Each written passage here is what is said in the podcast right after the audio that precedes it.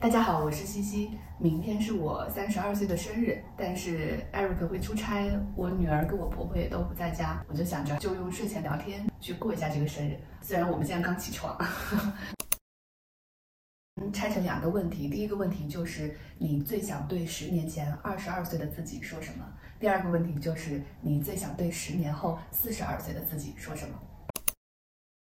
十二岁的时候，我在大连交通大学一个二本的学校，我当时还找到了其实还不错的实习，在一家德国外企做技术相关的工作，毕业了就可以拿到正式的工作的机会，刚毕业就能有一年有十五天的年假，十年前那个时候年薪有十万多吧，还蛮好的。那个时候。我心里总是想着，这个工作不是我长期要做的。为什么？一方面，工作其实相对比较稳定，同部门里面的同事，平均在这个公司基本工作的都是十年以上的。我留在那个地方，我大概就能看到我十年之后会是什么样的。这样不好吗？因为对于你这样二本的一个毕业生，能在大连这样的地方有一年十几万的收入，嗯，你还能租得起非常大的海景房。买房子对你来说，如果你留在那儿，也不会是一件特别难的事情。对，就很好啊。我现在想是还不错，但那个时候就是会觉得觉得不满足。你一下子就知道十年之后自己的工作状态是什么样的。对，我觉得这件事情就很怎么说呢？很多人在年轻的时候都会要求生活做出某种剧烈的改变，最大的理由就是我不想过一眼能望到头的生活。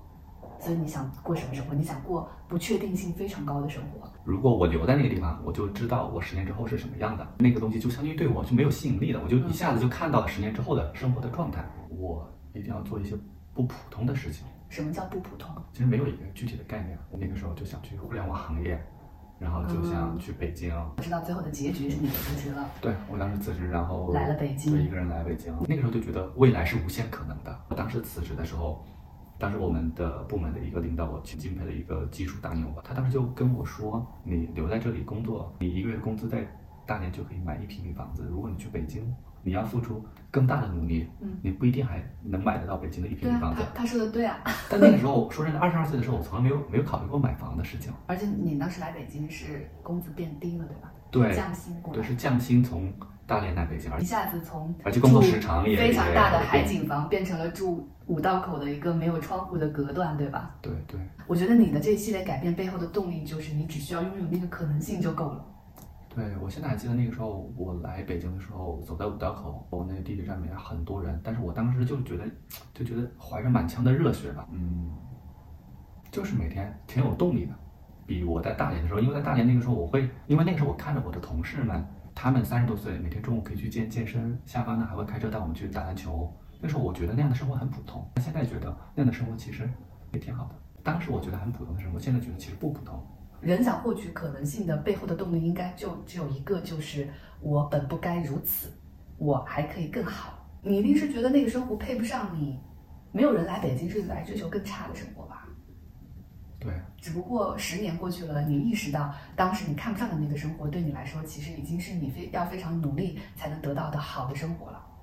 我如果开启上帝视角，你现在回到二十二岁，你还会辞职吗？如果站在我三十二岁的时候，现在这个视角，我可能不会辞职。为什么？我当时想要的无限冲击，和我看到的十年之后去年的样子其实是差不多的。嗯，我其实没有必要一定要去。走那么一个很不确定性的道路，但是我还是要讲一下，就是说，二十二岁的时候，我不会有我现在的这样的视角，或者我现在的经历，我那个时候还是会那么想。如果我没有来北京，现在三十二岁，如果我还在大连，我可能还会觉得我十年前如果来了北京，我会过得跟现在不一样。我不会觉得二十二岁时候做的那个决定会后悔。你二十二岁的时候就是就应该是那个样子的，因为二十二岁的时候你才会有那样的热情。你知道二十二岁的热情往往是来自什么吗？来自什么？来自无知。有一个叫达克曲线的东西，横轴应该是认知水平，纵轴是信心水平。当你认知很低的时候，你很年轻的时候，你的信心是很足的，这个时候你就会站上愚昧之巅。但随着你的认知进一步的增加，你认识到这个世界原来如此的复杂，你的信心会下降，你滑落到绝望之谷。然后又随着你认知进一步增加，你对事情的思考更深刻，这个时候你才会再次信心上升，成为一个智者吧，嗯，拥有真正的信心，就是你不知道自己不知道，到你知道自己不知道，和当你知道自己知道的一点，对你不知道自己不知道的时候，你就会，你就会，你就会觉得老子不能过这么普通的生活。我觉得我们这个阶段开始体会到这个世界其实很复杂的，个体的影响其实非常有限的。事实上，我们大部分人要费尽全力才能拥有普通的生活。我觉得我们是在从愚昧之巅可能掉入绝望之谷。嗯，我最近几年其实对人生的信心，比起二十二岁的时候，显然也是没有那么强的。我二十二岁的时候，你知道我在干什么吗？那个时候我我从北大毕业，然后念研究生也快毕业了，也顺利的找到工作。当十年前的元旦，我回家，我就发现家里的书店已经变得非常少了，移动端互联网啊，信息的便捷程度还没像现在这么便捷。我就搭上了几个。校友一起，每个人大概凑了几万块钱，在我高中的学校的外面开了一家书店，只销售跟应试无关的书，比如说文学的书啊、哲学的书啊、历史的书啊、科普类的书啊本意上是想，打开大家的世界。除此之外，还建立了一个校友会，让一些已经走出去的。不管是走到大城市也好，还是说走到国外也好的，有了自己生活的师兄师姐回来，给学弟学妹做一些分享。这些分享可能包括，比如说每一个专业，比如说电气工程具体是什么样子的，就业环境是什么样子的，毕业后要做什么，也包括三十岁的人生究竟是什么样子的。会邀请一些当地的作家、当地的公务员或者个体户，其实就是在里面聊人生百态嘛。包括当时还去做过那种活动，当时学校有一个长得很帅的师弟，后面去了四川音乐学院，自己写了歌，有邀请他回。来做一个小型的弹唱会吧。对，我去过。我印象中，其实就是一个不大的门脸，但是进去你可以上二楼。那外面的那个贴的是一个长方形的竖条的那个瓷砖，我觉得地方还挺神奇的，就是在一个小城市的一个高中的门口，那一堆饭店，还有卖交通书的，还有杂货店的门店中间有一家和考试无关的书店。那个二楼的空间虽然不大，但是是有一些安静的上高中的时候，或者说那时候我在复读的时候，院门口有一个这样的地方，我应该会经常去。其实这段记忆我已经很久没有拿出来反思过了，因为呃，在我心里就你还是觉得，其实如果要真的要去做这件事情，有更好的做法吧。一个是这个事情听上去大家就知道它是不赚钱的，所以后面是靠第二轮、第三轮很多校友的帮助，一个人凑了几万块钱。然后一直在往下维持。第二个最主要的原因是我们在当地找了一个店长，我们自己做这个书店的校友，因为每周都会做这种分享会的活动，包括要进货啊、盘点库存什么之类的，我们是轮流，至少每一个月有一个人回去，这样去维持这个书店的经营。但这听上去显然不现实，所以这家书店从二零一二年的元旦到一直开到二零一六年的年底，四年的时间，最后就还是结业了。对自己确实是太自信了，这里面也充满了很多的自我感动。我现在回头想，我觉得做事情不应该首先是自我感动。是自己这个团队觉得很嗨，而是你要去想你究竟创造了什么，有没有更好的做事情的方法。我现在回回忆这件事情，最大的感受是过于草率，应该想得更完善。比如说五年、十年，它的规划、它的经营，让大家不会成为一个被应试教育。体制抛弃的人，但同时也会看到非常大的世界，对外面的世界，对自己以后的人生是充满了憧憬和信心的。你是一个什么样的契机呢？我就是回家去买书，发现就买不着，我就发现我们家那个地方已经没有书店了。那几年，这个是一个肯定是最表面的原因，肯定也有，就是我出去了，比如说我来了北京，我就发现我跟北京的孩子之间差距是挺大的。这个差距其实是来自于缺少见识，就是我并不知道真实的世界是怎样运转的。到现在，比如说大家一上 B 站，其实都能看到了啊。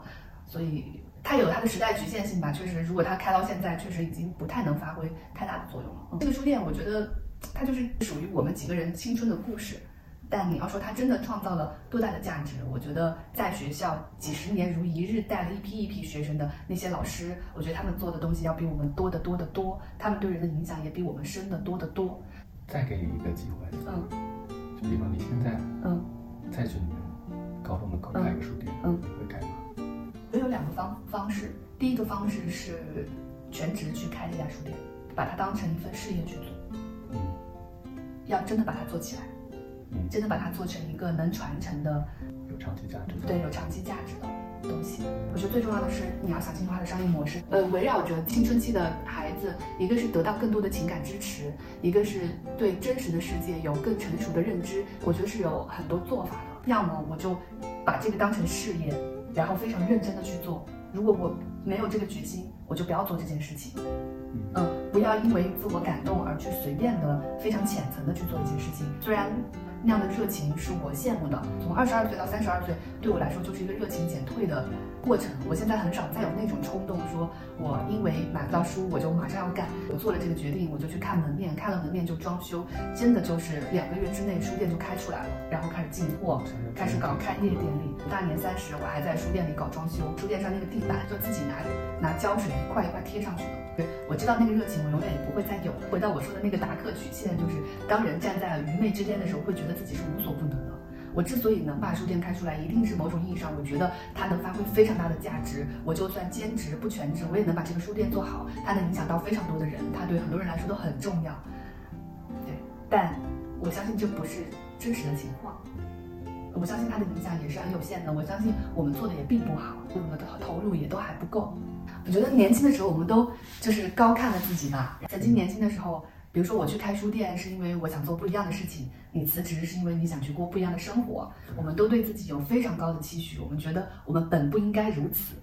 但我觉得过了十年，到现在我们开始意识到，原来过上普通的生活已经很不容易了。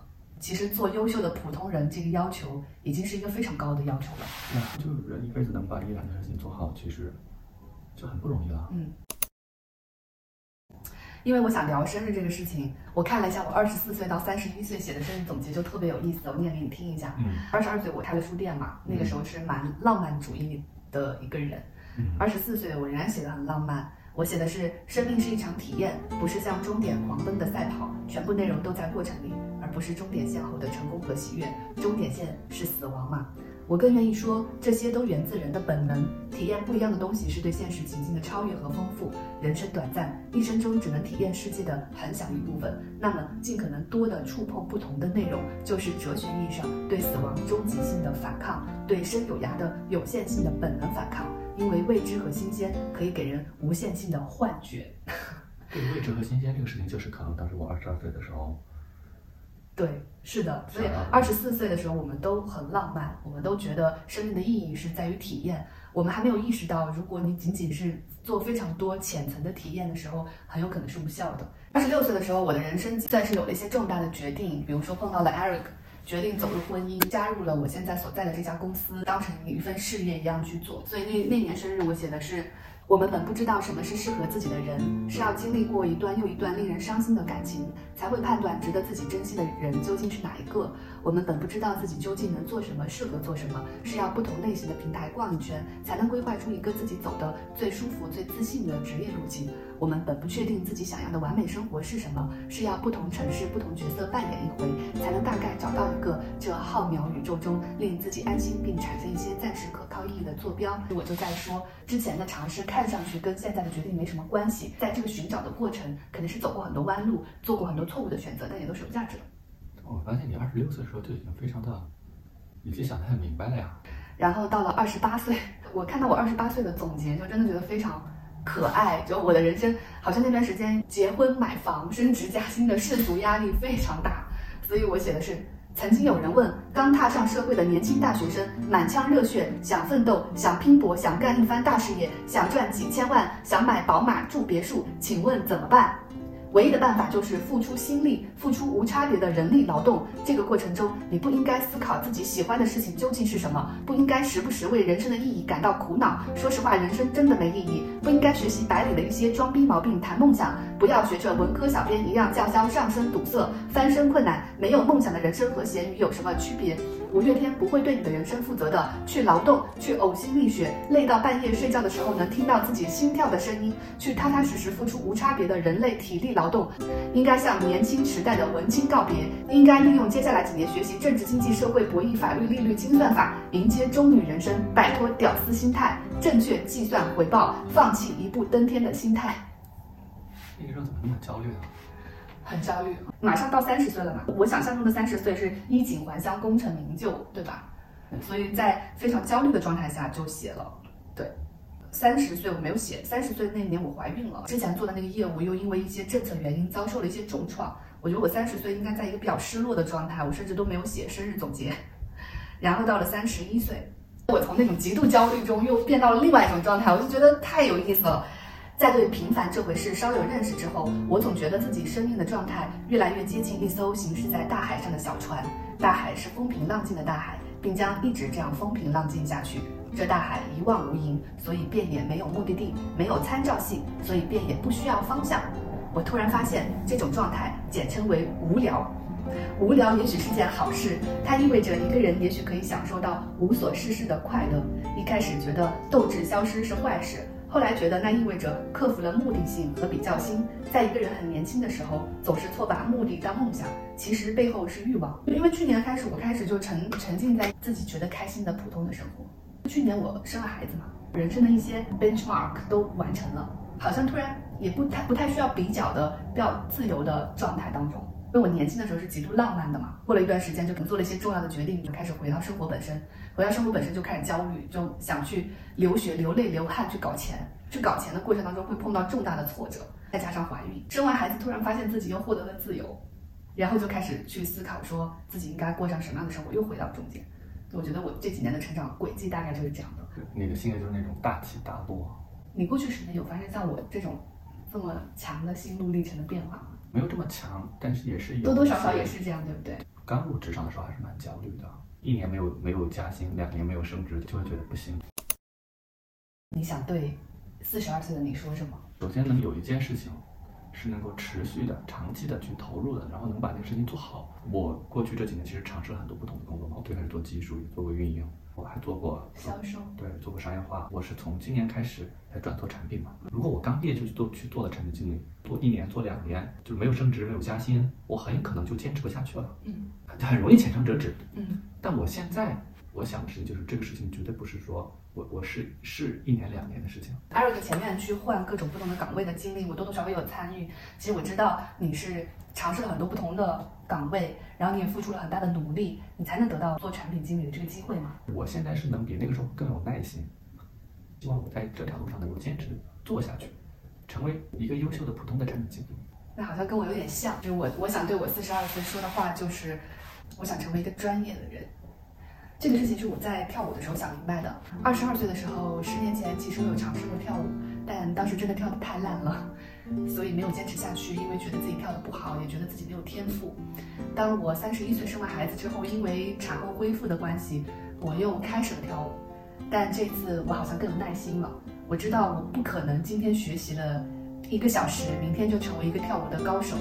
我对自己说，先坚持一千天。今天应该是我学跳舞的第三百三十九天。跟我一起学跳舞的人有十个，到了第一百多天的时候，两个人不见了；两百多天的时候，四个人不见了；三百多天的时候，六个人不见了，还剩下我们四个人。但其中有两个可能已经不太经常来了，那就还剩下两个人。那只有我们是还维持着一个还不错的进步水平的。这些不见的，往往是更年轻的人，往往因为觉得自己还有很多种不同的选择，他们很容易放弃。但作为一个三十多岁的人，我经常在想，我们跟年轻的人比起来，优势在哪里？我后面发现，优势就是我们是更能坚持的人，因为我们已经明白，你可能。穷其一生去努力，但你最后也只能做到六十分，而六十分已经是一个你能接受的非常好的结果。我可能永远也没有办法成为那百分之一的人，可是成为百分之二十的人的这个结果，对我来说就是非常非常好的结果。因为跳舞的这这件事情，我就想到了我的工作和我的专业，因为我们这代人很可能要工作到七十岁。就像艾瑞克刚才说的，你可以用一个更长期主义的眼光去看待你的工作。我们内容制作和内容创作这个行业，它其实是一个偏年轻的行业，在我们公司三十多岁。真的是一个非常可怕的年纪了。我们其实是更能忍受枯燥和痛苦和具体的挫折，然后一直坚持着去做的人。其实前十年，我我也尝试了很多不同的工作，到现在我比较确定，我接下来的十年想把时间在工作上花在哪里。所以接下来的十年，我希望在内容创作和内容制作这条路上，我成为一个很专业的人。就我刚才听你讲，就是我们这代人如果要工作到七十岁，那四五十年的职业生涯，我们其实还。三十二岁其实才刚刚开始啊，二十岁到三十岁真的会有非常多的试错成本。你换了很多不同的工作，对吧？我换了很多不同的岗位，做了很多不同的业务。我想看这个视频的你们也一样，你们现在也一定在为选择发愁。大概很多人都要花几年甚至上十年的时间，才能够找到一个交付自己几十年的职业生涯的这么一个方向。不是说每个人你一定要找到那么一个特别打动你，然后你又觉得他未来特别有前景，这个时候才肯在这个事情上去坚持下去。每天的每一个人来找到你的时候，你给出的答案，你给出的结果，你交付的东西，嗯，如果你站在对方的角度，你是不是觉得你是专业的？嗯，那我觉得那就够了。我的生日愿望就是怀抱着对自己坦诚的反思，然后去做一个优秀的普通人。如果你也同意说想做一个优秀的普通人的话，可以把“优秀的普通人”这个词打在屏幕上。最后也希望大家用一键三连祝我生日快乐。一键三连的方法是，就是长按那个点赞，